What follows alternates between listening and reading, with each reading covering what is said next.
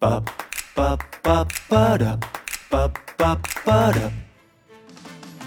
老子明天不上班，爽翻巴适的板。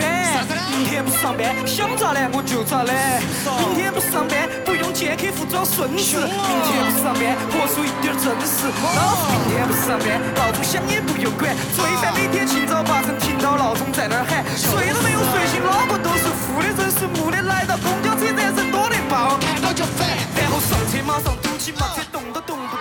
大家好，这里是无用主义，我是查理。我是小英，刘总，我们今天要聊的是裸辞。其实这个话题我们在去年的播客第零期，就是试播集，我们聊就已经聊过这个话题了，只是最后没有剪出来。然后时间过得特别快，现在我已经结束裸辞，回到职场上有一年了。然后小英是回去工作，然后又开始了第二段裸辞。所以在这种情况下聊一下这个裸辞的话题，可能会有一些新的发现或者新的感受吧。那我们先从小英开始吧。你现在第二次裸辞已经多长时间了？两个月吧，两个月不到。这次裸辞和上一次有什么区别呢？嗯，因为上一次其实上一次严格来说不算裸辞，因为上一次其实是因为我身体出了一些问题，所以我向公司请了一个长病假，然后在家休息了假将近十个月左右的时间。然后这次其实才算是真正的辞职吧，因为正式递交了辞职信，我现在是无依无无依无靠。无社保。对，去登记的话，应该是可以拿失业补助的，可以拿半年好像。哎，现在失业补助能够拿多少钱？哦，我没问过，因为你主动辞职的人是拿不了的，你必须得被辞退，你才能拿失业补助。哎，这是一个实用信息，就是原来还有失业我上一次裸辞的时候也想去领失业补助金，但是为了让我自己的社保不断，所以我自己又找公司交了社保。所以我觉得这个失业保证金还挺难能够领到的。对呀、当然就要给真正需要的人啊！就你 你们这些人算怎么回事儿？当然不能发给你们。对，人家是给失业的人，不是给那种 只是不想上班的人。不想上班补助金，对对对，有没有那种水滴筹？我们搞一个吧。你会不会被给你骂穿？你这水滴石穿，给你骂穿。对，三合，我们就搞一个三合基金，可以。我们汇聚每一个现在还在努力工作、未来想成为三核大神的人，成立一个基金，然后大家共同共同来投资它。我我觉得这个市场会内卷的很快。其实是可以的，就是那些想裸辞的人都提前存一点基金。哦，不会，是有可能会挤兑。对 对，谁要给这种人做那个理财产对，品？存了一块钱就想取一千，我说我说这暴露了你们其实这个裸辞就是因为不想上班是吧？嗯，那当然了，不是，那不应该有一些什么嗯稍微高尚一点的动机吗？你既然你诚心诚意的问了，那我就要不要让让查理先说他上一次裸辞的经历？那我先聊我的好了，反正因为小英你那边有三段裸辞经历，留在后面慢慢聊好了。我辞职的原因还挺简单的，就是确实不想上班。我当时的那份工作就是每天都花很多时间在开会上，然后我最夸张的时候一天要开八个会吧，就是基本上没什么没什么自己的时间，然后实际上你也不会有什么真正的产出，我就觉得哎呀，这工作好没有意义了。而且我自己就是想要做自由职业，其实已经挺长时间了，就是那种靠自己手艺吃饭这件事情一直吸引着我，因为因为呃我之前做的比如说产品经理啊或者广告这些职位都不是都是需要依赖那种协作才能去赚钱的，我就自己特别喜欢说我能靠自己的双手有一门手艺吃饭，比如说像木匠啊或者是什么这种职业就很吸引我，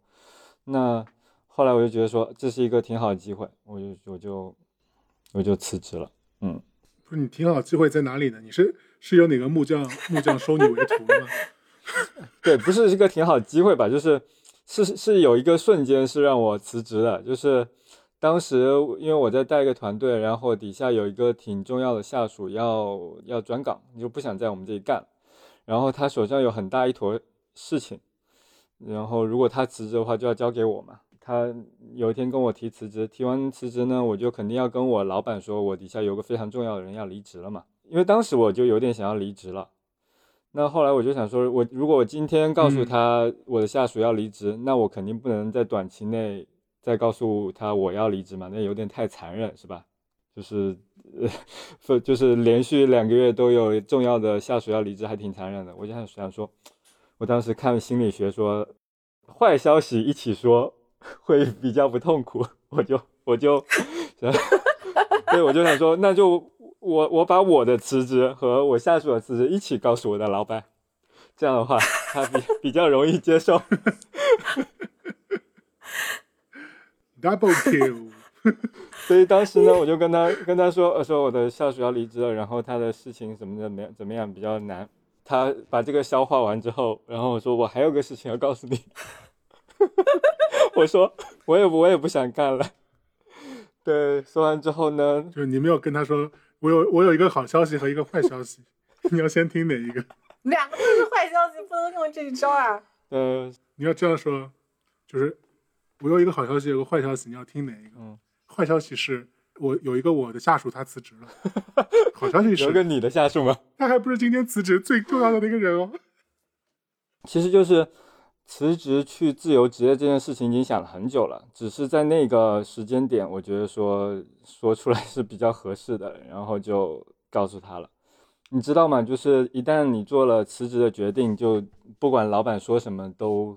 很难说服你再回来了。如果他给你加立马原地加薪百分之一百，当时原地画饼给我，饼不算，就原地给你加薪。原地加薪也不会那么快嘛，他通常都是原地画饼，就原地画饼说给你带更大的团队啊，然后肯定工资也会涨更多。但当时你就已经开始想象那种自由奔放的生活了，就不可能再被吸引回去嘛，所以就是那个瞬间是我决定辞职的瞬间。对，所以小英呢，你你有什么有什么具体的瞬间是让你辞职，还是这个已经是一个比较深思熟虑的考虑啊？对，因为其实我觉得那个多多少少，如果在裸辞所有的裸辞人之前，他肯定是肯定有很长的一段时间对于这个工作或者对于他当时的生活状态已经不太满意了。就像你刚刚所说的，你一天要开八个会，那段时那个那个经历你大概持续了多久？持续了大半年吧，就是那个种子其实是埋很久的，就像我前面说，自由职业这个种子是埋了很久的，但是开会特别多，包括我的下属离职，都是一个导火索吧，嗯，把我又往前推了一步，这样。嗯，对，其实看至少从我的感受，我觉得也是这样。可能待会儿回到 Q 总也可以印证一下。就其实很长，基本上在裸辞之前，应该有很长一段时间，其实我们已经是处在那个自己不舒适的或者是不喜欢的那个工作状态中。对，对，然后这是这是一个，然后有可能有一个点，它会让你突然觉得这样的状态在短期内的改变是毫无希望的。嗯，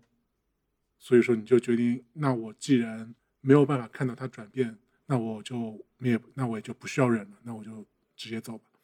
对，对我来说可能是更偏感觉的嘛，就是你想说当场提离职这种事情也是挺其实挺感性的，但是我觉得你可能是确实思考了一段时间，是不是？就是还是会有一些纠结，但是那些嗯纠结解开了，是吗？我倒是没什么纠结，嗯嗯，因为其实对我来说其实比较简单嘛，因为那个那段时就整个工作，你叫咨询的工作状态其实非常的紧张，基本上都是九九六的工作状态。嗯啊，就是虽然这两天互联网一直在做自己九九六，但其实咨询的工作状态应该从我进这个行业开始，它就一直是维持这样的工作状态。那这样的工作状态呢，它其实很大一部分一部分，它对你的生理其实是一个非常大的消嗯耗，就这个是毋庸置疑的。但是很多人，我们说我们能够坚持下来的，是因为我们觉得在咨询的这个工作中，它是能够给你带来非常多具有挑战性的任务的。那么你在去解决这些任务的过程中，虽然很累，但是你能够获得很非常大的满足感、成就感，并且你也觉得自己在成长。所以在那个时刻，这个是消失了吗？对，爱消失了。对，就是这个天平，它原来一直是均衡的，至少在我之前的工作状态中。但是我觉得，可能随着最近一两年吧，天平它越来越不均衡，就是它给你带来成就感的那一部分啊、让你能够获得成长、成长的那部分变得越来的越轻，越来的微不足道。你觉得这个东西和年纪有嗯关系吗？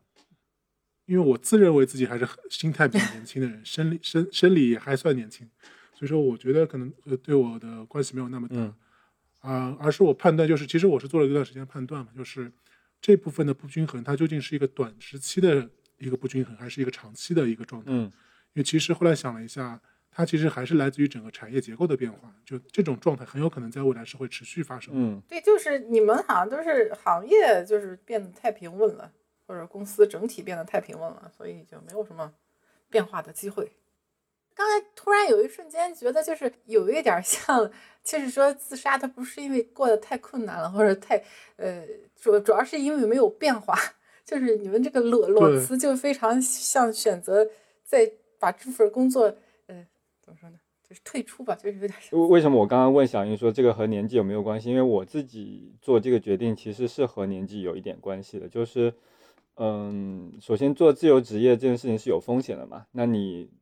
越晚开始，如果失败，再回到职场的风险是越大的。那我想，那你既然决定了要去做自由职业的话，那肯定是越早开始越好。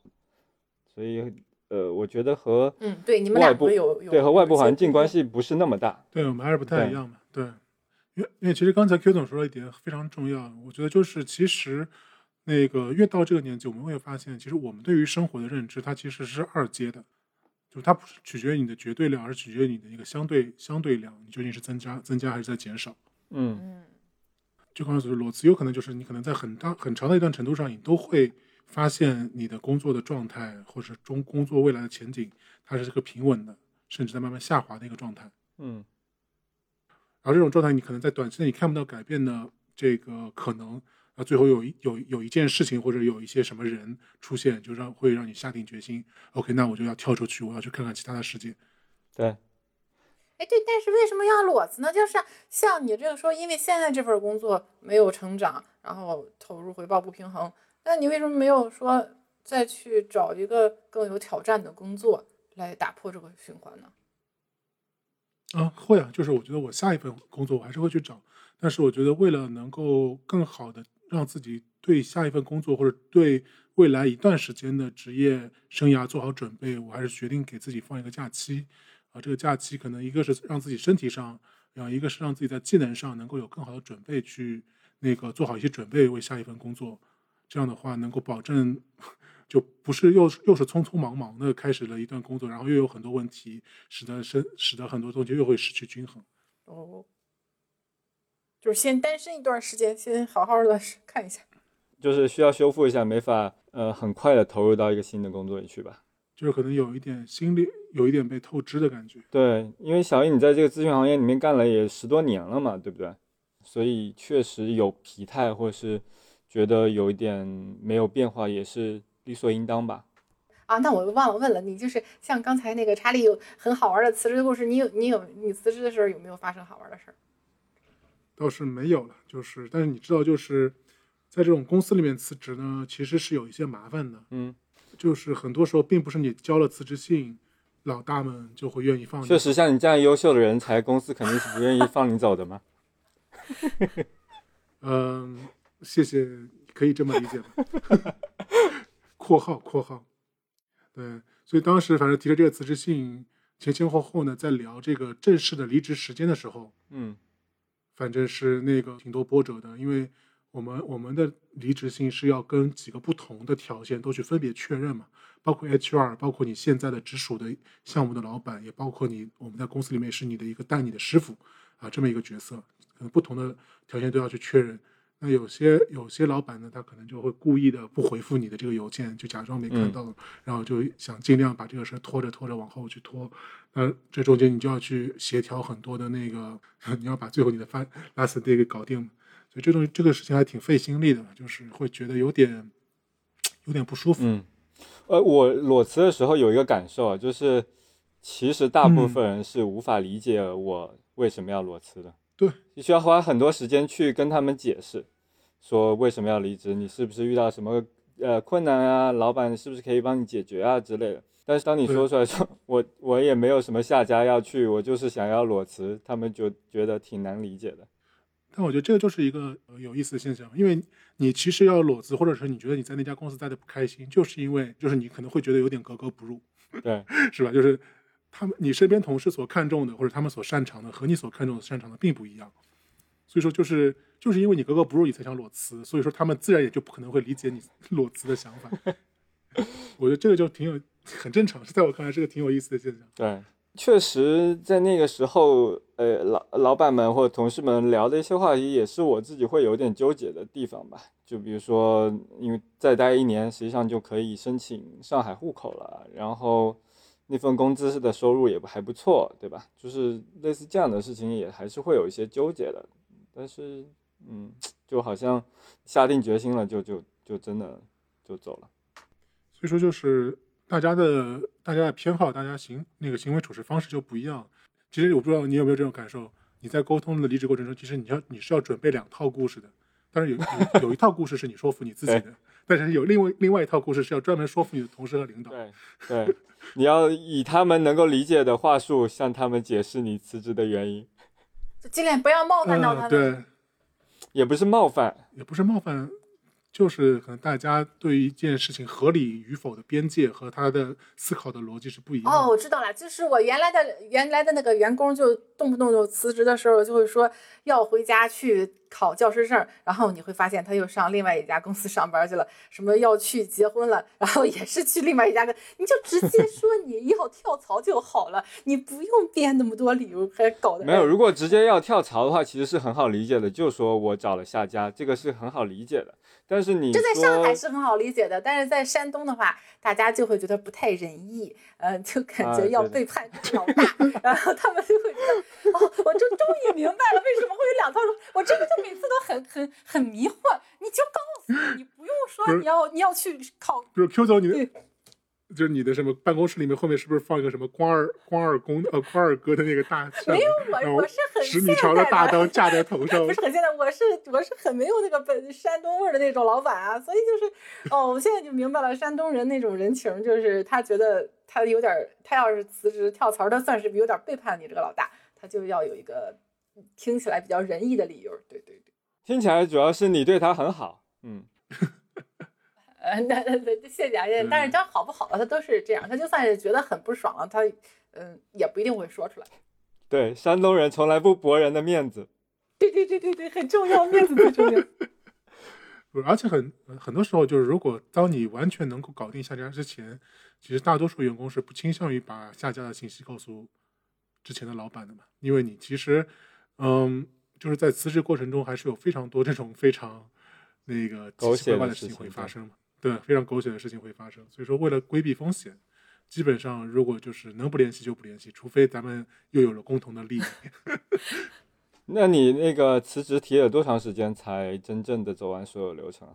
嗯，我是提完之后，然后协商了将近一周多时间，然后敲定好了我的离职时间，然后再工作了两周完成工作交接，然后就差不多总共三周时间了。嗯，差不多，就是老板还是想要把时间尽量拖长点，然后看看能不能挽留嘛，就一般都是这样。对对，因为我觉得老老板其实心思就很简单，就是大多数时候，我就作为员工去揣测老板的心情，总觉得老板心中好像有一个衡量表，哦，这个人的表现是九十分，那个人的表现是八十分，哦，那个人表现是七十分。其实站在老板的角度，他根本就没有这张表，老板唯一的想法就是你们谁都不要给我添麻烦。老子今天晚上就要回去和朋友喝酒，谁都不要给我添麻烦。对我，所以所以老板，我两个麻烦一起放到你面前揉一揉，就是一个麻烦。我当时对我当时提出这个想法的时候，我也想说，哎呀，我们两个人一起走，这样的话你不就正好可以重新调整一下组织结构吗？否则你要调两次，不挺麻烦的吗？老板并不怎么感谢你们，因为对他来说，他让 HR 同事去招两个岗位还挺困难的。也不会，这可能就不招啦，取消取消这个岗位。是的，他实际上后来我的那下属的岗位就直接让其他人来带了。然后你就发现，其实有你们也没，就有这个岗位没这个岗位也没什么差别。对，事实上是没什么差别的，我觉得，就是在那么大一个大公司，实际上就是要有一个人在那个岗位上，然后呃其实对能力的要求没有那么高。所以你知道你老板为什么恨你吗？因为你让他少了一个 head count，这非常关键。没有没有，对于一个老板来说，我手上少一个 headcount，在公司里面就少一份资源和话语权不会不会，他就是我那个我的老板 headcount 是他自己能够决定的，就没有对不到嗯那个程度。嗯，哎，你们公司还有其他人像你这样吗？像我怎么样？裸辞，我就是动不动就休对啊，病假之类的。是突然就说啊我我不干了，然后也没有下家这种。啊，我们一我们的心理状态还是比较健康的，所以说情绪比较稳定，没有出现那种把桌子一翻 就走人的状态。但是就回到刚才所说的嘛，就其实我们在这种体系里面，你都是会准备两套故事嘛。嗯，我们能够听到的，除就除了自己身边那种特别好的那个关系的同事，其实你能听到的故事都是那个为这个体系的人准备的那个假的故事嘛。对，所以你就不用去，你也不用去纠结了。对，我我发现身边的人裸辞有几种啊，一种就是像我这样，就是想要去开始自由职业；一种是像你这样，就是 想要休息一下，因为被公司伤害的太深了；还有一种就是也不至于伤害太深了，就是就是想换那个换个赛道了。嗯嗯。呃，我那我身边的朋友确实是被公司伤害的很深，就是他实际上是升职，就是被升职了，但是可能升职到了一个嗯。他、呃无法胜任不能对胜任的位置不能胜任的位置，嗯然后他的领导又没有给他足够多的帮助或者是关心，那他可能就会承受过于大的压力，然后导致到一压力大到他有点崩溃那个地步。有两个朋友都是这样的情况，所以他就没有办法就是那个工作状态就是已经无法再持续下去了，所以他必须中断。这是一种，对，嗯还有一种就是裸辞去读书了。我觉得主要还是对对对挺正常的。这三种嘛。你你说的前面你说的前面那种，其实就是公司人才架构的一个筛选机制嘛，就是我们永远会被升到一个自己无法胜任的位置，然后我们嗯在那个位置就从公司退出，对吧？或者就是你就在那个位置就待着，再也不往上升了，你的老板也知道你的能力上限也就到了这里。呃，管理更加完善的公司会这种情况会少一些吧？可能创业公司啊，这这样的公司，看你这看你这样的角度嘛，因为你如果说管理比较完善，的同义词就是你的晋升会非常的缓慢，或者是按部就班，或者说是那个就是当你能力已经超过那个职位的需求的时候，你才会被升上去，是吧？嗯嗯 Q 总呢？Q 总，Q 总的裸辞经历已经太久远了，久远到已经可能和我们所说的这些都已经没有办法对接了，是？也也有点类似啊，但是就是当时不是说那个，因为我很很早嘛，就是工作了才两年，谈不上被消耗的。实你是等于是二十四岁对，二二十四岁就裸辞了，只不就是觉得说那个我算了算我的成长的能力跟上海的房价，我觉得靠我的工作，我永远都不可能靠自己买上房子。当然那个那个时候还是零九，你这个思路很消极啊。我对你这思路很奇怪。你你的你如果是这个思路，不应该考虑转去做那个房产中介吗？你的佣金永远还可以跟上房价上涨。对，不是应该找个再更有钱的公司吗？没有，我可能觉得啊，我听说了还有创业这种 像赌博一样可以发大财的行业，这赌性太大嘛，然后就就就跑了嘛。六合彩要不要了解一下？早知道有六合彩，我就不辞职了。就就就是呃，就感觉反正创业好像是一个挺好的、挺挺有情怀的，然后也好像有机会呃可以赚钱的行业，是的，对赚钱的一个这么一个事情，然后就跑去创业了。嗯，对，跟你们好像还不太一样。嗯，对，所以你当时是怎么什么下进去？是因为已经有个已经有个明确的创业的机会在你面前了吗？还是你也也像我像像我们一样，可能在某一个时间点发现实在忍不住了？嗯，工作就是很无聊呗，就是我就是一个就是很没办法循规蹈矩的去上班的人，基本上就就可能早早的就很早的就产生了那个厌倦嘛。是不是也是那种格格不入的感觉？对，，go go 啊，对而且当时在那个工作岗位上办了一个特别傻逼的事儿，就是嗯，去给客户展示展示那个我们给他做的网站，但是一打开的时候，刚接上那个投影仪的时候，接的是我的电脑嘛，一打开的时候，那个默认的网页啊，当时小黄片不是，当时用的还是人人网，然后人人网不是就校嗯。校内网可能当时还是，然后就是能发自己的状态嘛，我就写傻逼才当公务员儿，但我们 那年轻不懂事儿啊，但是那个客户呢，他们就是一个呃。就事业单位对，就是一个事业单位，你知道，你知道，就那一瞬间就社死了，你知道，我的我而且我主管主管也在那个在当场，然后就主管也尴尬了，整个就沉默了，然后就啊，我就真的是有点儿，虽然他后来还坚持了，工作了好几个月，但是我一直那个事情就抹不掉了，我就觉得你们主管难道心中没有骂你们山东人也出了叛徒？就你跟当时应该说这个好友太傻逼了，我得删了这个好友。不是打开的是我的主页呀，打开的是我默认的。谁盗号了？谁盗号？你看你这种没有现在的这种公关的经没有验，经验，就不能像现在的明星一样，整天说手滑呀、盗号呀之类的。当时还没有实习生，否则是可以说实习生干的。对，反正总之就是铁铁板儿钉钉的这么一个事情，然后就我我也挺对不起我们公司的，我也感觉年轻确实年轻办了很多傻逼的事儿，嗯，但是也说明我跟那个工作确实气质就不合了。哎，你们提了辞职之后，亲朋好友有什么看法吗？没什么看法，因为都不知道，那你为什么不告诉他们？你是怕他们对你有看法吗？没有什么亲朋好友啊。就其实爸 妈我好？孑然一身。对对，我就想说，其实其实你唯一要通知的，无非就是爸妈嘛，对吧？因为我因为我又是单身，我也没有伴侣，也没有孩子。其实现在我辞职以后，我会影响到的，其实就只有我的爸妈。不会，我都通知了我的公众号粉丝。你是要接活了，那是另外一个事儿。不是，说明你最好的朋友就是你的公公众号粉丝，你可以坦诚相待。对对，所以这就是我应该是在我正式递交辞职信之前的一个多月，然后我就跟我爸妈说了，说了这件事儿，然后呃他们也接受了。那所以说我后来就慢慢的把自己的工作该做的做，然后该交接的交接，然后就正式的提出辞职信了。嗯、其实还是比较顺利的。你你那个跟爸妈提，我觉得爸妈是很容易理解的嘛。其实身体也有像有一些问题，所以爸妈肯定是关心孩子嘛，是吧？对，啊，对，爸妈也关心，也看得出你精神也不太正常了，是吧？对，如果不好意思开口，就用身体做做理由就好了，身体不好。刚刚小英说在公司辞职需要准备两套故事嘛，那我实际上是准备了三套故事，一一套是我自己，一套是给老板，还有一套就是给爸妈，就是跟爸妈那边说的就是，哎呀，身体实在不行，我想就想休息一下。你主要还是想说这个跟他们解释起来，自由职业这种东西太麻烦了，就是就还是身体吧，因为确实。啊、自己的腰啊，这些腰肌劳损确实有一些问题，所以就是准备三套故事。所以这什么男人男人的嘴骗人的鬼？半句真话都没有。对，但确实就是，嗯，不工作的时候，嗯嗯，真的太舒服了，全身全身舒坦，然后突然发现头不疼了，脑腰不酸了，腿也腿也有力气了。真的真的。你想想，我在工作那个时候，基本上每个星期都要去按摩一次，就是肩颈啊，然后腰啊都要按摩一次，就特别紧张嘛。但是我辞职之后几乎没有去按摩过，就是整个人很放松的状态。我后来就发现说，你这种放松的状态就可以让你的那些很多身上的毛病就可以解除掉。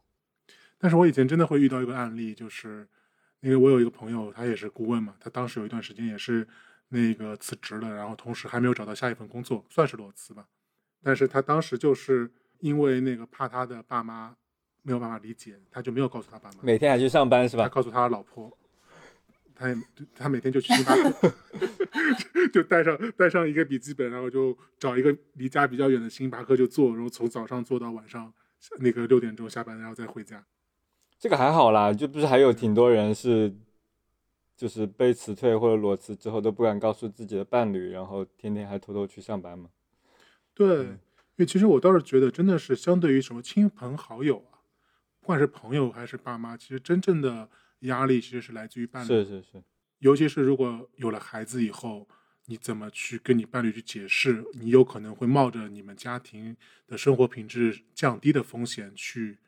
做这么一个选择。我我就是那个情况啊，我还是在得知自己太太怀孕之后，主动辞去了工作。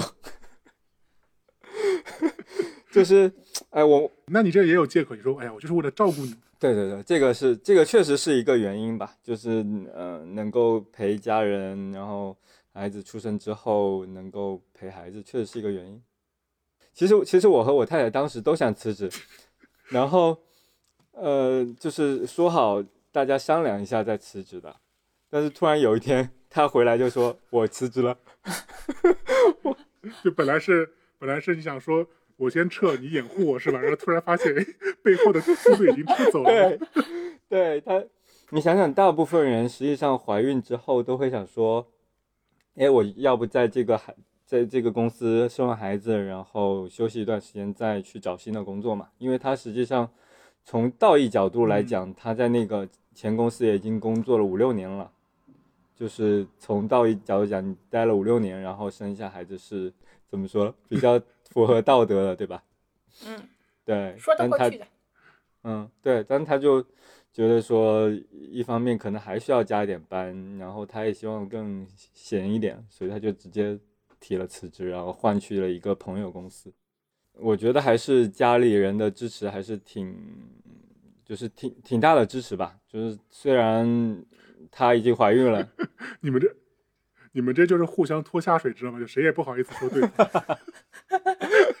要辞一起辞。对，就反正她虽然怀了孕，但是她也很能理解我说啊，你确实不想工作，那就不要工作了，也没有说你怎么能这样啊，挺不想工作的，，挺全家人都挺支持我。然后虽然爸妈那边使了一些小伎俩，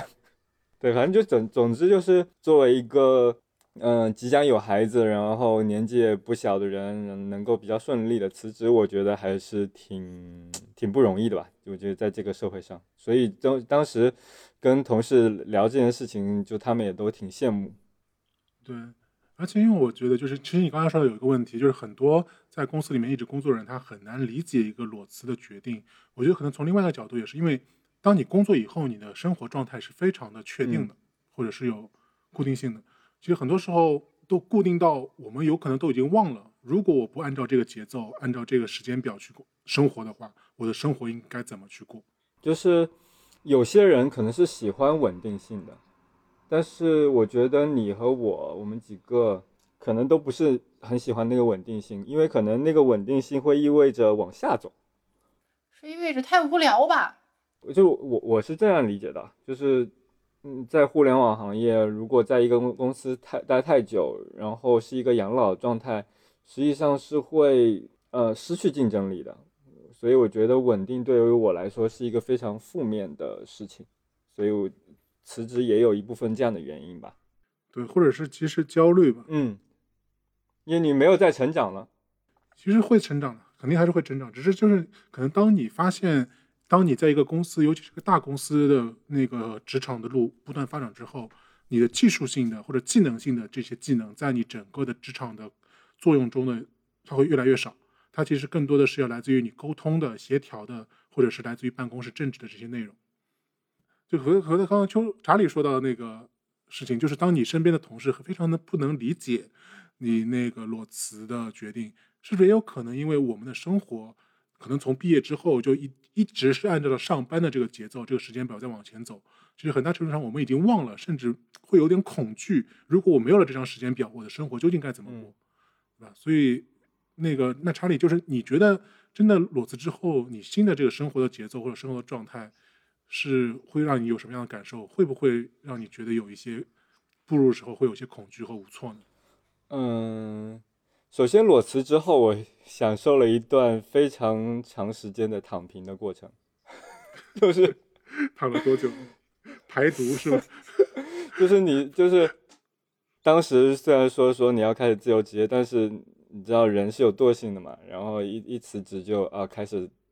全国各地到处去玩，大概玩了两三个月吧，去福建绕了一整圈，然后还去了广西，就去了好多地方。所以那段时间是完全没有什么焦虑的，而且为什么不焦虑？是因为我呃，首先之前的那份工作还是攒了一些钱的嘛，然后呢，呃，就那几个月还有敬业禁止的收入，就就是因为 白嫖，白嫖白 嫖，嗯，就是呃呃，而且说到这个还有个有意思的，就是当时我的老板嘛跟我说，就是嗯，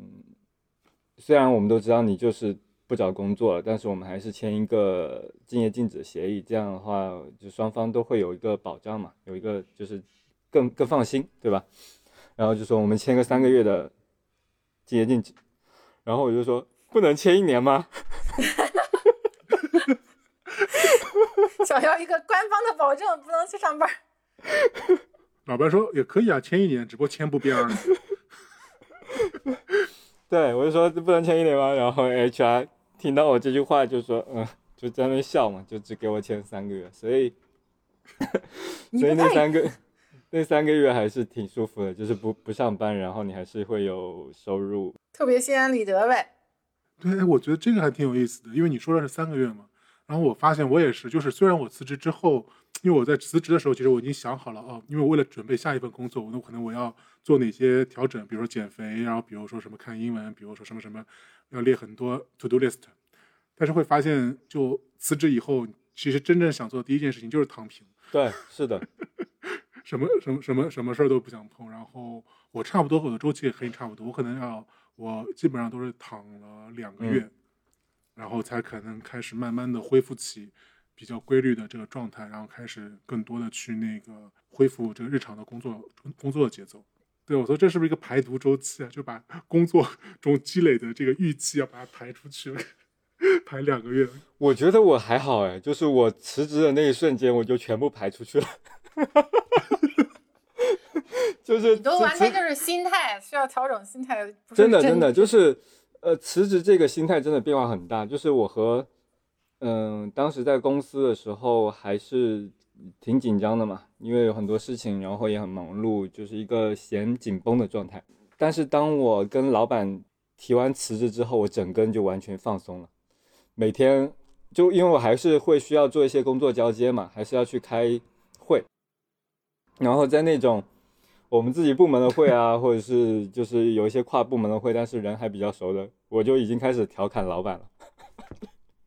对对，你肯定就是那种看他们在那边吵架，为了某个 KPI 或者为了某一个 proposal 在这边吵架，你就在旁边默默的看着，对，看 以旁观者的角度看着这个荒诞的世界在上演一出又一出没有意义的戏。就非常放松，然后非常非常超然。然后我也在那段时间就是新交到了一些朋友，因为我的 我的同事发现说，哎，你这个人是原来是这样一个人，就是还挺好笑的。所以就是在公司的最后一个月，短暂的展示了一下真实的自己吧。嗯，这个还挺有挺有意思的。嗯，哎，所以 Q 总呢？Q 总，你那个辞职以后是马上进入创业了吗？还是有一段时间躺平了？我辞职就从上海搬去济南了，就这个搬家的时间就折腾了挺长一段时间的，感觉没怎么太没没有你们那种特别完整的三个月的这种躺平的时间。嗯，嗯嗯，对，等到后来创业失败之后躺平了一点，然后也是去排毒，那就直接跳到创业失败后面。对，就然后就排毒，就是也有你们这个感受，但是就是跟这个裸辞好像关系不大。嗯，嗯，我们这么定义嘛，就是你结束了眼下的一份工作，但又没有立刻开始下一份工作，对吧？就这中间的这个状态。对对对，这是类似的，就是人都会要想要去休息啊，然后你要休息时间才有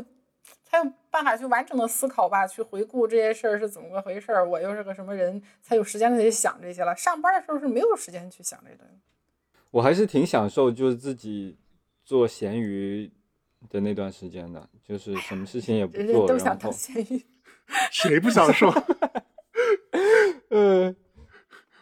我如此努力工作，不还是因为没有人包养我？真的是。包养也是一份很难很难完成的工作，对对对我还是，希望能当自己自己挣钱，自己当咸鱼。所以就是你们就是新时代的，不不是你们是这个一线城市里面的三和大神吧？当时那种状态。嗯，但是有个有意思的发现是，当你辞职之后，也就是你没有事情，而且大家都知道你没有事情之后，慢慢的就会有一些活过来，就会那有一些是那是因为你一。直在呃之前一直有展示自己的这些相关的技能，比如说摄影啊这些，然后你又表露出了自己有这个意向，所以才会找你啊。哎，一对这个肯定是一方面啊，比如说，嗯，会有朋友找我去拍婚纱照，或者是有一些拍摄的任务，但是，嗯，还是会有一些有的没的事情，就是你其实也没有展现过你的能力，但是人家就觉得说，哎呀，身边一看只对只有这个人有时间去干这种 乱七八糟的事情，对，这倒是是。对，比如说有有一个朋友是找我去写毛笔字，对，就是这种。就这个事情给我的启示是说，嗯，当你当你跳出一段工作之后，你才可能才会有机会发现你是有能力或是有机会去做其他的事情的。这个是一个裸辞的意义吧。就是如果你在一段工作里面，即使你有才艺的话，可能人家也不会想到你。就是你可能总是处于一个很忙的状态的话，嗯或者是这么说吧，因为其实人都是很多样的，我们身上永远有很多的才艺，但是在一个商业组织内，为了利益最大化，它永远只是挖掘那部分你最擅长的那部分工作，所以很大程度就等于是把你那些细枝末节的全都给砍掉了。对，而且也很少有一个公司能够用到你的所有才艺。对，所以说等于是，如果是裸辞之后，其实是让让那些细枝末节重新长回来。对对对，所以就是当我裸辞之后，我就是只能用我所有能够赚钱的才艺去赚钱。哎，那 Q 总呢？就是你那个在第一次创业之后，你应该是不是也有一段躺平的时间？就有啊，但是就是没有那种像像你们还主要欣欣向荣嘛，就在想着说我要完善嗯自己的更多的技能，然后我要找到一个适合自己的自由职业的工作，类似这样。嗯，哦，对，也有可能有些人有可能会很在一个很压抑的情况下裸辞，那个时候对啊，并不是所有裸辞都是快乐的嘛。刚才我们对对，你们两个都是比较快乐的。如果是在很压抑的情况下裸辞的话呢，呃，当然第一个也还是要保证有有一定的一定的收入啊，呃，不不一定的积蓄啊，否则你就是不可能有那个空窗的时期的。但是嗯剩下的可能会有点抑郁吧，因为你的前面的效果不结果不是很好。嗯，所以你是花了多少的时间，多长的时间来消纳这段情绪的？嗯，好像也是两三个月啊，是不是人的那个？这是人家这个周期这就是人的情绪，不管是快乐的还是低落的，它都会在两两三个月这种时间段里面回归于平稳啊。就是可能季节的变化就能够带走一些情绪吧。嗯，所以为什么学生是快乐的？因为学生每年有两个月可以 空窗代谢一下，回来就不想上课了。嗯，回来可以继续上课。小姨呢？你那个躺着的时间里还有做一些什么其他事情吗？就是看书吧，因为就是我辞职上一段工作对我来说有个很大的消耗，就是我会觉得，因为有我一直在九九六嘛，然后一直在不断的去跟进公司里面各种事情，项目上的各种事情，我真的很久没有看书了。嗯，我看了一下，我二零二零年看的书可能加在一起都没有超过五本，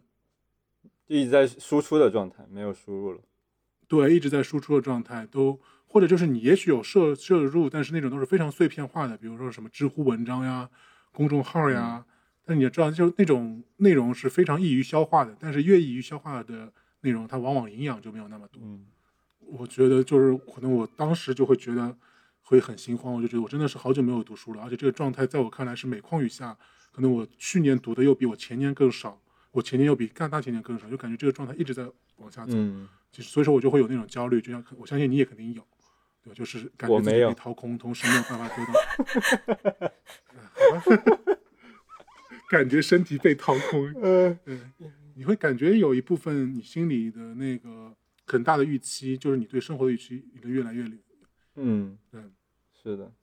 所以说就是读完那个辞职以后，可能还是花了点时间就看书，就是其实是也不是什么专业的书，就是其实就是各种书。啊，什么，因为我比较喜欢看历史、人文啊、社科的这些，那就可能乱七八糟的都看了一点，会觉会觉得人非常的开心吧。对除了看书以外，有没有做一些之前工作的时候没有时间做，然后一直想做的事情呢？减肥，你上一次是专门花出一段时间来做这件事情的。对但其实因为现在会发现，就那种状态你很难持续嘛。嗯对就是你啊，好像突击减完以后，但是如果回到那个工作中去，又会重回之前的工作节奏。其实我现在的想法还是要重新调整自己的节奏，让它更加规律，然后就这个这个整体的作息是能够持续的，即使未来再找到一份新的工作，甚至那份工作也可能是九九六的这个状态，它是个可持续的一个生活作息。很多时候就是为什么要突然停停止，或者是为什么不找下一份工作？因为很多时候不是你承受不下去，而是就是会发现，其实是你节奏乱了。就就像以前那种军训时候一样嘛，对吧？就踢正步，踢着踢着前面几几步还好，突然有一步踢踢错了，然后再往后怎么调都调不过来了，就是同手同脚，嗯 或者就是和别人就是不一致。对，所以说就是那个节奏，我觉得就是节奏乱了，可能需要有一段时间让自己的节奏重新去调整，重新去适应。我回想那一段裸辞的时间，我更多的时候不是在调整节奏，而是说就是在纯粹的躺平，然后做那些工作的时候没有时间做的事情。前年的时候，我们两个一起去台湾旅行，对吧？然后还拍 vlog，、然后我自己的话还花了一些时间去做植发，就这些事情都是需要很大段的时间，然后上班的时候没有机会做的，所以我就尽可能的在那段很长很长的时间里面去把这些事情给做了。出去旅游玩，并且拍一个 vlog 什么的这种事儿，就是你工作的时候年假也可以做嘛。就是你为什么觉得裸辞去做这个事儿会更好、更有意思？就是有什么区别吗？它特别纯粹，你知道吗？只要是你在上班的时候，不管你去做什么事情，实际上你都会背后背负着一个，就是有可能会工作来打扰你。然后包括说，即使你要去拍东西，然后发出来，一方面是要考虑到假期之后，假期结束之后可能没有时间；另外一方面，你可能也会考虑到说，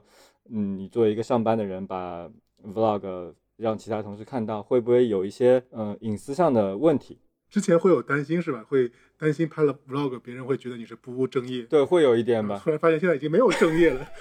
对，现在你是一个无组织、无纪律的人，然后，对对你，你就可以有非常自由，然后非常放松的去做任何事情。我觉得那个状态特别特别的舒服。就是你想，我们当时在台湾待了将近两个星期，然后基本上就是开车去所有地方转，然后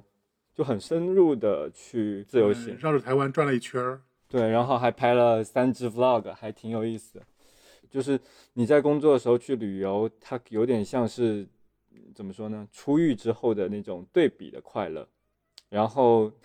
嗯，裸辞的时候，那你那个是属于保外就医是吗？对，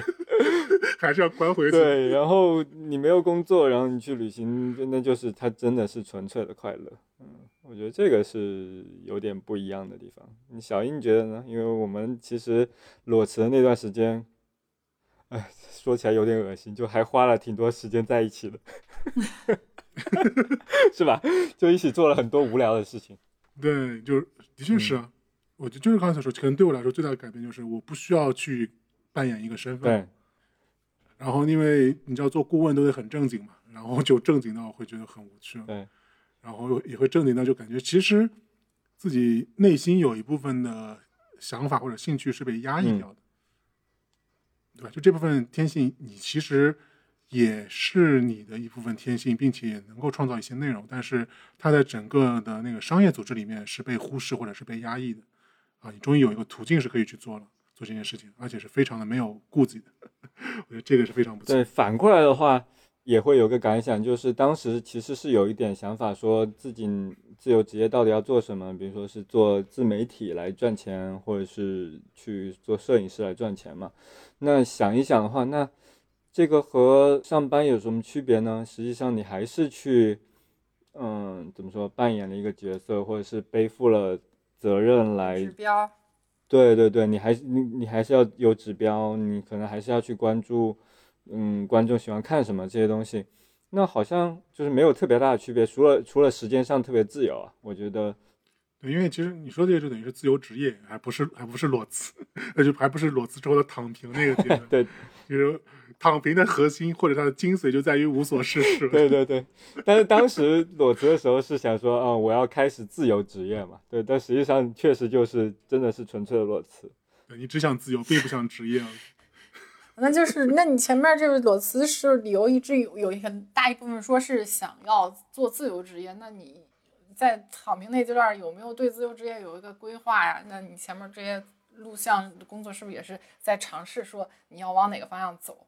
我觉得当时裸辞，然后说去自由职业有一个问题，也不是说有个问题，可能是说有一个 条件，就是当时其实挺有钱的。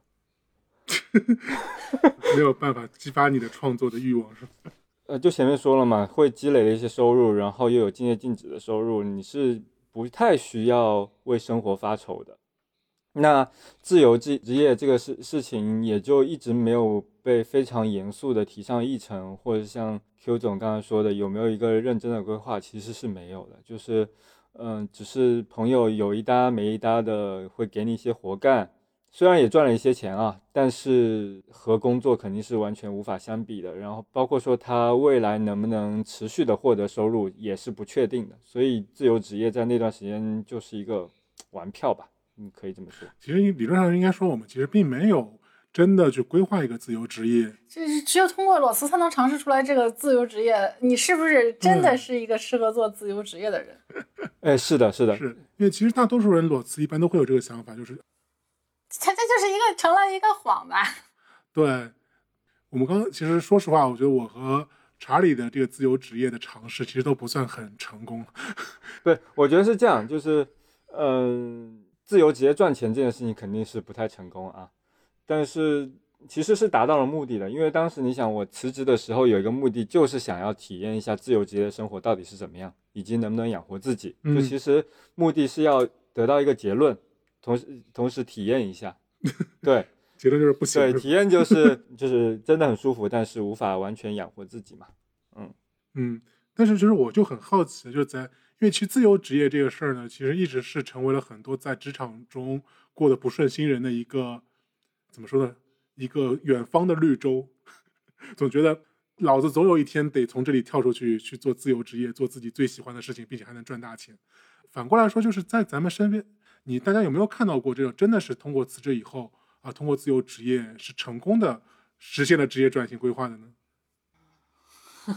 陷入沉思，者。我觉得是这样，就是我身边去自由职业的是有这样几类的，一类是说他就像我这样，就只是去玩票一下，感受一下这个生活，然后顺便打打零工，但其实也没有认真的把它真当做一个职业上的转型、或者是赚钱的工具，这是一种挺常见的，对吧？就玩一玩，然后就回去了。然后还有一种就是确实觉得自己不适合上班，然后呃，之前上班的时候也有一些技能，就比如说我之前的那个同事，他是写东西很厉害，所以他就去给一个微信公众号做主编。那他也不是也是一个不需要长期坐班，只需要远程每每周可能就工作一段时间，帮他去审稿就能够获得收入的。所以他现在已经是自由职业两年多了吧，就是一直是这样一个状态。我我身边主要就是这个，那可能还有就是像 Q 总这样 去创业了，自由职业变成了创业。自由职业在呃宽泛的范围内也算是创业的一种，只不过就是只有一个人的创业公司。对啊，就 Q 总，你是怎么从躺平到现在创业的这条路上的？哦，怎么那个摸索出这条路的呢？就是你躺平这事儿，就前面咱们都说了，躺平这事儿也是有一个时效的，大大概就三个月就真的是有点够了。不爽。对，而且就是对，还有就是有些人就可能辞职之前会幻想说，我这辈子就可以。要能做一个废物是一个很好的事儿，算了算钱也够了。然后就是发现做废物也挺困难的，就是就废物也就只能当三个月，然后就就是当不下去了，就是想找点事儿做做，那就又要做什么呢？那可能又又很明白的自己说赚钱也不是很擅长，嗯，那就找一个能帮别人就是打辅助的一个好的角色就好了。那我就想着去帮朋友打辅助。就是对对打辅助，就是别人有什么想法，我去配合他，把他这个想法嗯实现出来。那不就是顾问吗？就是顾问。对对，但又不是像那个像刚才查理说他那个朋友作为主编，那个是比较像顾问的一个角色。就是我这个还是要有很多事儿要做，就是要自己动手做的，因为团队很小嘛。就是嗯，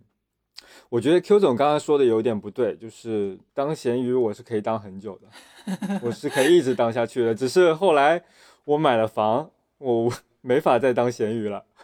如果你没有自由职业这个事儿给你作为一个目标或者一个，就是你虽然觉得你是咸鱼，其实你是有一个自由职业的期许的。嗯，你说有个事情可做的是吧？对对，还是有一个事情可做。如果你完全什么都不做，就是当咸鱼的话，嗯我是同意 Q 总的说法的，因为可能从我刚入职场我就发现，就真的有的人是可以每天声色犬马，然后喝酒、唱歌、泡妞，就可以很快乐。但声色犬马泡妞也是有事情做的嘛。就但是他那个事情，他每天做的事情是一样的呀，这个就和你工作一样，对吧？你能不能接受你每天做同样的事情，但是你还能同样的快乐？我是同意你们的看法的，就是人是需要有事情做的，嗯，但他不一定是上班，也不一定是工作。呃，对，反正就是你要有一个自己觉得有价值的事儿得去做。就是如果想有些人觉得说我就是想躺平，我就要裸裸辞去体验一下这个躺平，那可以告诉大家，大概也就是三个月或者撑死了半年，嗯，你你就够了，你这个时间就够了。你可以你的积蓄规划到就就够撑半年的时间，就可以足够你体验你到底对躺平这个生活是一个什么样的感受了。呃，小英呢？你身边有什么朋友是做自由职业做比较成功的？有两个吧，有一个其实还是比较传统的，他就是等于说辞了职以后就自己专业做投资，嗯这样就基本上是那个专业炒股也就不用再工作了。嗯，那他现在也财富自由了吧？也不用上班了是吧？对，就是其实算是那个大半儿自由了吧，但是财富自由取决于你的欲望嘛，嗯人家可能有更高的需求，嗯这个是我觉得一个看到的例子。那还有一个就比较有意思了，就是他们是一对我之前的同事，啊、一男一女，他们就是那个在项目上，然后认识，然后恋爱、结婚，然后一起裸辞，夫妻双双把家还，后来去干嘛了？就他们跑去做星盘占星师。这个这一对夫妻辞职的时候也想了假故事告诉领导吧？感觉更难理解。因为否则他跟老板说：“老板，我昨天晚上算了一卦，只观到天方北方有异象，立我辞职。其实这”对，就他们还挺神奇的，特别神奇的一对。其实他们辞职那时候应该是一五年吧，一四一五年，到现在应该也五六年了，中间挺多波折的。然后他们一开始呢，也是要去学习星星象这个事儿嘛。那星象这个事儿，其实我们觉得是，可能在我眼里感觉就是封建迷信，但其实这个是有非常多它背后的理论，包括也有很多组织，包括有很多呃线下的活动是组织大家去研究讨论这些知识的，就他们是有自己的知识体系的，所以他们等于是花了差不多将近两年的时间，在全球各地去参加这样的讲座，然后去结识那个所谓的占星的大师，去了解或者说去学习这一套整个占星的知识体系。啊，然后他们甚至为了做这件事情，把他们上海的房子也卖了。好，哦，哇，所以这个是我特别佩服的。不过去做占星为什么要卖房子呢？做占星不关键，关键是他们环球旅游。得有费用支持这个学习的过程。对啊，啊，然后以后也开始慢慢的做一些那个星盘，或者那时候直播比较火嘛，可能就在那个直播里面给人做那种星盘的那个咨询。嗯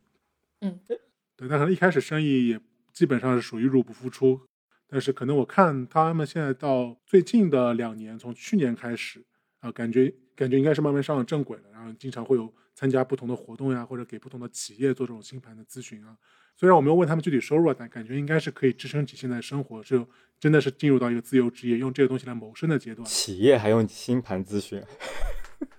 那你可真的太低估了中国中小企业的封建迷信。难道用你们那个 西外国的那个咨询公司一套分析工具就科学了吗？一样的，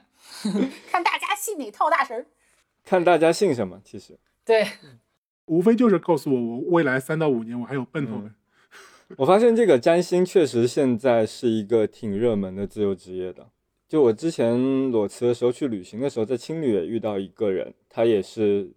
就是靠塔罗牌在赚钱。然后，因为他因为这个这种占卜好像在网上进行就行嘛，就通过视频啊之类就行，所以还还是一个挺好的职业的。对，前两天不是有那个呃浙大的学生去淘宝店儿淘宝店儿买那个占卜和测一下他们学校哪天放假，然后因为瞎下单的人太多，然后被那个占卜店那个拒拒绝了。我就说那个占卜 这个东西在淘宝上还是一个在网上是一个很兴盛的行业，它无本万利啊，简直就是。对，对，刚才说到这个占星嘛，然后另另外一类可能就更加常见了，因为我们是咨询行业嘛，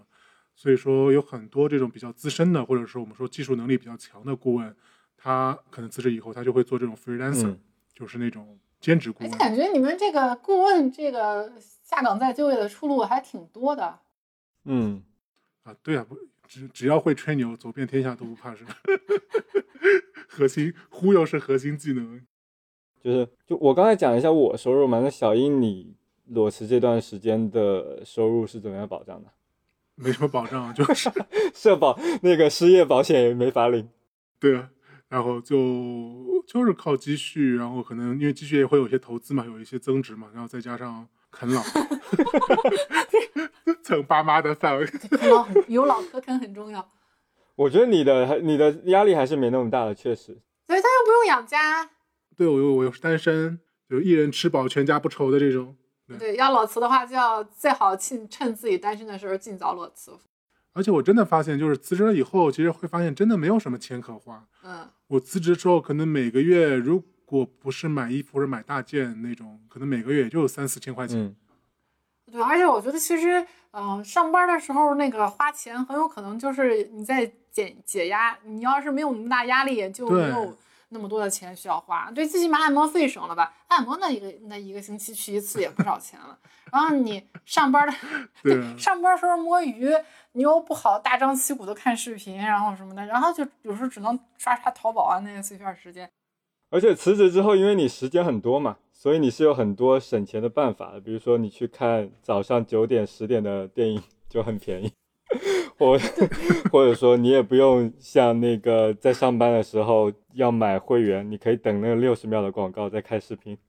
对，而且你也不用去打理头发了，你这个剪头发的钱也省下来也不。用洗澡是吧？就直接剪掉。就对，我现在就直接拿剪子把底下剪平了就完事儿了。哎，所以大就是你们在躺平的时候，是不是也基本上是会缩减自己的开支，相对于工作时候？对对，就就是一个是没有收入，自然你那个心里就收缩了，就没有那种膨胀，没有很想花钱。另一方面就是你发现你不用出去见人，不用工作，嗯，需要花钱的项目少了很多，就是你你需要建立自己展示面的那些那些花消费，比如说你要化妆品啦，很贵吧，护肤品啦，很贵啊。对，我记得我那一年几乎几乎没买衣服。对对啊，衣服啊这个东西，你真的就是不需要经常更新了。对我甚至就是因为在家躺着这段时间，发现不需要出门见人，有没有那么多炫耀的需求的时候，就是衣服的那个裁剪或者牌子或者那些是不是时尚那些东西，对我来说都没什么意思了。我就忽然发现衣服就很无聊，我就想要好玩的衣服。对，还影响了我对后来的那个工作的选择。所以这就是你现在做一杠的契机。对我真的当时就觉得哇，真的好无聊呀！就是所有的衣服，你今天搭配一个这样，明天搭配一个那样。所以你当时就是因为经常那个躺平的时候，经常上网刷咩咩，然后又觉得衣服要好玩，所以说你就做了一个生意，就是把你的咩咩印在了衣服上，是吧？我是对，那你得有时间去看人家那个，不是我是因为也是有时间躺平的时候出去玩了一趟，然后发现人家日本人这个东西做的都很很普遍了，然后后来再上网查，发现人欧美人做的也很普遍，然后原来还有这么一类东西呢，然后觉得国内好像没有特别厉害，就才想着做这个。这就是说，在你缩减，就是你会发现你缩减了你的开支之后，嗯，生活也没什么变化，对，就还嗯变好了呢。我觉得我和 Q 总可能上班花费的钱就还好，那小英这种咨询行业的人，实际上为了上班买的那些，比如说表啊、服装啊，其实这部分省的钱可能还更多吧。对，而且可能对我来说，我就觉得有两个比较重要的，就一个是我躺平之后发现我吃饭的支出少了很多，因为我其实基本上全都靠罐头来解决。我家有我家有各种罐头，各种速食，各种冷冻食品，也没有穷到这个地步吧？罐头并不便宜，好不好省事？儿啊！对啊，你买一个牛肉牛肉牛肉罐头一百克的话，差不多是十多块钱。我是觉得自己做饭确实便宜很多。嗯，对，所以这个就因为你本身吃的也不多嘛，然后再加上这个罐头，就感觉收吃饭这个事儿就很省心，同时也很便宜。而且我觉得就是躺平之后有另外一个非常好的好处，就是我终于有时间，我愿意去那个公共的那个开放的一些场所了，比如说呢？比如说像博物馆，比如说像公园，因为像我这种是略微有点社恐的人嘛，如果原来是那种在工作的时候，节假日或者是周末，就那种场馆一般人都特别多，我都会有点害怕过去。哦，对对，所以说，你就如果如果你要玩的话，你就必须得花钱去到一个没有人的地方去玩。对对对，对对对，你你要平时有时间，工作日去博物馆，那个是特别合适的一个事儿。对，这个和我看早场电影是差不多的。对对对对，是，对，就突然会发现，你其实还还是有很多，只要时间那个和大家错得开，其实有非常多可以不花钱的娱乐活动。对，而且也不用去喝大酒，什么 解解解压，去娱乐场所。我现在就有点遗憾，是我们两个辞职的时候没有随心飞这个东西。对，嗯要不然可以去更多地方，不用不用钱。可以为了随心飞再裸辞一下。对，然后辞职另外一个好处就是让你真的是把家里彻彻底底上上下下全都搜刮了一遍，就把所有能卖的东西全都给卖了。你干嘛要卖东西啊？有时间啊，就反正一是你觉得闲闲着也闲着呀，就是闲着也闲着，然后再说你卖了以后也不是有点钱吗？哦，是我在那个时候确实卖了一波咸鱼。对啊，在你工作的时候，其实你对你的时间是有一个是有一个标准的。就比如说你一个月挣十万块钱，那你一个小时可能差不多就是三百块钱到五百块钱。对吧？那所以说，其实你做任何事情，你都会衡量一下，我花这一个小时在这个上面，它能不能给我产生相同的收益？就这个其实很大程度上就会有带来很多焦虑嘛。那可能你会发现，如果我要去卖一个二手东西，它还不能帮我在一个小时内帮我挣来这些钱，你可能就不愿意做这件事。那你可以用多抓鱼啊。啊，对我觉得多抓鱼非常好，体验又好又方便，啊，一下单就 这段不是广告，是真实的体验哦。对，一下单顺丰就会上门。嗯对。那所以就是我看有人在知乎上问说有多少积蓄才敢裸辞？嗯，实际上就是我们分享了一下，我觉得其实不用很多钱。对，所以所以其实你你没有这个数字嘛？就是你如果你让你回到回答这个，你觉得有多少积蓄你会愿意裸辞？感觉很害怕，是一个无底深渊，就感觉我要很多很多钱，我要什么多好多好多钱，财富自由了之后，我才敢提什么裸辞这种事情。嗯，我不同的年纪不一样。嗯，对，我就说，要是没有家庭的话，就是只是自己一个人的话，有个三三万五万的就够了。三万五万有点危险吧？你这个房租怎么办啊？你不是一年房租就没有了吗？半年嘛，我是按半年算的嘛。好吧，我反正三万五万真的太少了，对于我来说，我不敢。哦，我年轻的时候觉得有十万就可以，就可以裸辞，就二十五岁的时候。但是现在我觉得需要一百万才敢裸辞，因为有太多的那个呃支出了。对，就是你有家庭很嗯关键。但其实我觉得也不用那么给那么大的压力。就其实刚才所说的，你算一下，你一个月的支出，如果不算房租的话是四千块钱，算上房租的话，比如说六千块钱，那其实你辞一年也就十万块钱不到，嗯，加上旅游吧，就按照十万十万一年来算吧。但是机会成本，机会成本很高。就是我当时辞职的时候，自己是做了一个预期是三年不工作的。嗯所以为什么我那么放松嘛？你就 所以也不要把这个时间设定的太长。做最坏的打算，做最好的准备。对，那你为什么没有待到三年呢？你是在哪个时间起点突然决定老子要重新出山工作，因为把那一百万都拿去买房了。要买学区房了是吧？果然，对，要不然我真的可以继续躺很久很久。因为你想有一百万，其实理财收入也是还可以的嘛，对吧？就是按照小英你刚刚算的数，实际上如果理财收入还不错的话，你可以不用工作。对，所以就看欲望是怎么样的吧。实际上，如果欲望比较低的话，想要实现财富自由，即使不用自由职业也比较容易的，我感觉。但是，一旦有你有了家庭，有了小孩的话，那那个就是另外一件事情了。那你后来又重新得去找工作嘛？那你觉得裸辞这段经历会不会影响你再找工作呀？就是 HR 一看你简历，只是说啊，怎么有一年没有工作呢？请问是什么原因？会有一点担心吧，但你担心也没什么用，对吧？就是你肯定还是要写一下这一年到底做了些什么事情，那就呃稍微包装一下。那投简历，如果有人愿意找你聊，那说明他其实不是那么 care 这这个事情。如果没人聊，那也没办法。你都能为辞职编三个故事，你都不能为求职再编三个吗？我甚至把我在裸辞那段时间剪了一个视频上微博热搜，都写写进了简历。哦，这个还是蛮有用的，其实。对对对，就是你在呃那个面试的时候，还是挺多人会问的，就这个经历是呃是个什么视频啊？你不介绍一下？这可能这很重要呀，这个事情。啊，就是当时剪了一个视频吐槽 Boss 直聘在电梯间里面那个广告嘛，那也是机缘巧合吧，就是我小区里的电梯天天在放 Boss 直聘，然后都是重复播放，就很烦人，所以我当时就把网上所有很烦人的广告剪辑在一起，做了一个更加烦人的广告，然后发给 Boss 直聘，然后还后来发现有很多朋友们都感同身受，所以那个视频就直接上了热搜，还挺多人看的，可能有一千万人看过那个视频吧。啊，对，就是那是一个在裸辞之间做的挺有意思的事情吧。我在面试的时候也经常会和面试官聊起这件事情。还有一个比较有意思的就是我和小英接了一个稳定器的推广。然后大部分人接到相机稳定器，可能都会去做一个就是拿相机的测评嘛。但是当时我们觉得还这样太无聊了，所以我们两个就拿那个稳定器拍了一个微电影。嗯，黑黑历史，对，就大家去不用不用去，大家不用去搜索。这样大家会更好奇的。对，大家也不用去。但实际上，如果大家能够找到那个视频的话，呃，那个时候的小英是相对比较瘦、比较帅的小英。那倒也没有，对比现在，对比现在，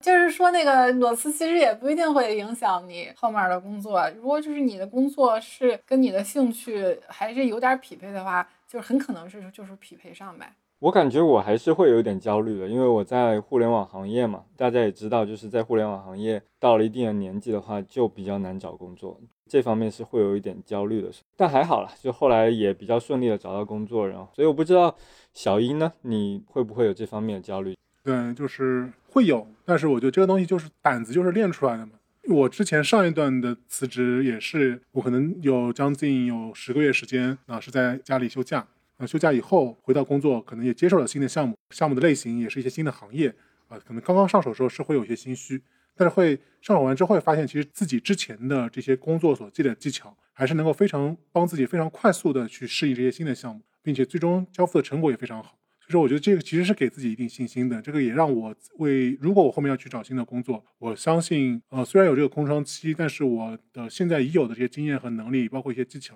啊，是能够帮助我很快的去适应到新的工作，并且去胜任。就我觉得这里有点凡尔赛，就是，就实际上。实际上，呃，怎么说？你刚才也说了嘛，就很多咨询顾问可能四五十岁还是能够继续做 freelancer 的，所以可能这咨询行业会有一些和互联网行业不一样的地方。你这样想，按照你这么说，既然互联网变得这么快，其实也许当你找工作的时候，那个工作你没做过，其他人也没做过，哎，这倒是，就没有没有裸辞，没有裸辞人也没做过呀。大家其实是在同一条起跑线上的嘛，对吧？那不是更公平吗？对啊，是的。但是你裸辞之后，你 你老老了一点，那就是裸辞之后。所以说裸辞之后不能躺着，还得锻炼身体，多爬爬楼，多做做医美，然后看起来年轻一点，保证自己的体力恢复一下。哦，就那所以说的不好意思，我想问一下，那其实就保持年外形年轻，其实是因为你你这个行业对你有其实有要求是吧？没有。我这个行业对我外形年轻没有要求，他就是要求你年轻。对，就你行业就是有年龄焦虑。我觉得顾问这点就比较好。比如说最典型的就是那个秃头，就秃头这个事儿，在顾问这个行业应该就不算一个劣势，算优势是吧？越秃，可大家觉得还是算一个绝顶聪明。那医生什么都是都是希望你年纪看起来越大越好的。如果年脸长得很嫩，是非常吃亏的。但是。嗯，大家那么焦虑自己看起来年不年轻，其实不光是说审美上的，其实是有实用价值的。就是互联网这个行业，就希望是一些年轻的人在做啊。我觉得互联网行业对外形其实没有那么重视，他就是说你年纪要比较小，然后体力要比较好，然后更耐操，然后还有一个很重要一点是，年轻人通常而言成本会比年纪大的人成本更低嘛。哦。所以互联网行业年纪越大的人，嗯，焦虑会越重吧，不像顾问行业那样。而且我感觉就是，嗯，因为顾问行业它的能力包括经验是可以不断积累且被认可的，但是互联网行业因为变化太快了，就是很多时候让更多经验的人来做，还不如去培养一个更年轻的人，这样成本更低。那那现在查理已经回去工作了，小印同学。考虑什么时候再去工作吗？我觉得也就是三四个月吧，我不会很长，而且可能我也不觉得我会做一份自由职业，我应该还是会去到一家公司。就是其实，在裸辞之后，大家有没有想过呢？就是裸辞给你带来的这些东西，你觉得它会延续多久？从咱们现在的这个时间点去往后看的话，在四十岁时候的状态，你是希望你是一个什么样的生活或者工作的状态？哦，这个也是上一段裸辞里面学到的，就是我还是真的非常喜欢自由职业这个工作的，只是因为现在对于金钱的要求会更大于时间，所以你就花时间培养小时，尽快自己赚钱。小时已经长大的孩子了，奶粉就要自己去买了。对，就还是 这段时间，从现在到四十岁，还是多赚一点钱吧，然后让四十岁的自己可以有更多些自由，而不是花那么多时间去追求金钱吧。但是这也不一定，我觉得可能，呃，如果自己的工作是自己喜欢的话，实际上我觉得也不一定要尝试自由职业了。那裸辞对超子是这样的，那对于小依依有没有什么意义啊？如果如果有意义的话，我希望能够在这段裸辞里面给自己找个对象脱单吧，你这个 这是我最大的意义。那你需要在这里做一下广告吗？呃，那倒也不用，我们以后可以单独聊一期，谁会听啊？这个你我不管。等我们粉丝上去以后就单独聊一期不是。你粉丝上去以后就不需要聊这个了，好吧？其实，哎，那那那你这个裸辞对你来说就是也没什么太大的改变。对我来说，其实就真的就纯粹就是休息，是然后调整一下自己的节奏，因为可能我还是希望自己能够保持九九六的工作状态。对我跟你差不多，我我也是裸辞，不是裸辞，我就是躺平了之后发现还是工作要有点工作可能好一点，正视了对工作的感情。我以为我非常非常恨这个事情。对，之前的最大的问题就是可能我的那个节奏乱了，就是因为节奏一乱，你其实所有的事情它就陷入到一个负向循环。嗯，对吧？就是你的身体也变差，效率也变低，然后工作时长又变得更长，同时又挤压了你的那个学习进修的时间，从而形成一个负向循环。所以，我希望能够花个时间把这个循环调整过来，然后能够更加充满激情的 投入到祖国的建设之中，更好的九九六。是更好的九九六。但其实我还有另外一个问题，因为可能也是替我们观众问的。那我们观众肯定估计年纪有可能有一部分是要比我们更年轻的，我觉得大部分都比我们年轻吧。啊，呃，对，那就如果让你们回到三十岁或者回到二十五岁，站在你们现在的角度，如果对职业规划来说，你们会对当时的你们说一句什么样的话，或者说个什么建议呢？嗯，那 Q 总你先说好了。没有建议，就是因为建议了也不会听啊，所以我就会把话说死了。我就是说，那你没有用，你跟之前的自己说，哎呀，你应该这样那样，你就会觉得啊，我我我有选择了，我要搏一搏，我要去赌一赌。对你不要挡着我的路啊！那跟他说什么都没用，反正就是肯定是觉得自己是挺对的啊。对对对，他说，但是但是关于裸辞，我是觉得你尝试一下就没什么坏处，就是给自己一个间歇期，因为我们在生过去的学习的生涯中没有间歇期，然后学习和工作之间也没有。那在工作里面，自己主动给自己一个间歇期，可能会有一个改变，对更好的工作是有帮助的。对，就给自己放一个 gap year。对对对对对，回到二十五岁的话，我应该会对年轻时候的自己说，不要整天忙于工作，应该花点时间把那个比特币的钱包给下载了，去买一些币。哎，这种就没啥意思了，哥。真的，那个时候就确实是太忙了，因为然后要下载比特币钱包，又要下很长时间，然后也没有耐心去做那个事情，所以我觉得也没什么后悔的。确实就是，年轻的时候确实喜欢那份工作，然后但是可能可以跳出来看一看自己真正喜欢是什么东西，而不是说整天沉迷于细节吧。但是确实那个时候工作很快乐，也就是虽然九九六也确实很快乐。小英呢？你呢？我是觉得，可能在我年轻的时候，我对于物质的焦虑会很大，所以说我可能会想要工作，很很少去做其他尝试吧。但是如果我现在能够回去做，我会发现，可能是我们非常幸运，我们活在这个时代。就中国现在整体的经济环境，其实它能够让我们保证每个人是有非常体面的生活的。所以说，如果仅仅是因为物质的焦虑，我觉得大可不必去做一份自己不喜欢的工作。如果是我现在跟那个时候的我三十岁或者二十五岁的我去说的话，我觉得就是，OK，你觉得我觉得这份工作没有没有不是你喜欢的，那你就跳出去去做你真正喜欢做的事情，嗯，终究还是可以过上很好的生活的。所以你当时喜欢什么，然后没去做呢？那如果是当时的话，我也想去拍电影啊，我也想做导演，哦，当然现在也是了，只不过可能我觉得那时候会觉得这个事情离自己太远了，嗯现在觉得可能没有那么远，但是年纪有点大了。对，现在可能就当时还是想说，能不能找一些人来投资自己的电影，现在可以多赚一点钱，为自己的烂片买单，对吧？好吧所以说其实可能对我们来说工作也好包括裸辞也好它其实都是一个方式或者说是一个一个机会让我们能够更好的认识生活认识自己认识自己对未来的一些预期。嗯所以说其实不论你是裸辞还是非常努力非常享受当下的工作那我觉得永远不要忘记自己真的去关注自己的内心去理解自己真正想要什么。你这个怎么就突然深化到这儿了？你管我，这不是所有的都是这套路吗？就这样，就要再见。那我们直接，就这样吧，再见，再见，再见，再见，再见，那就这样吧，再见。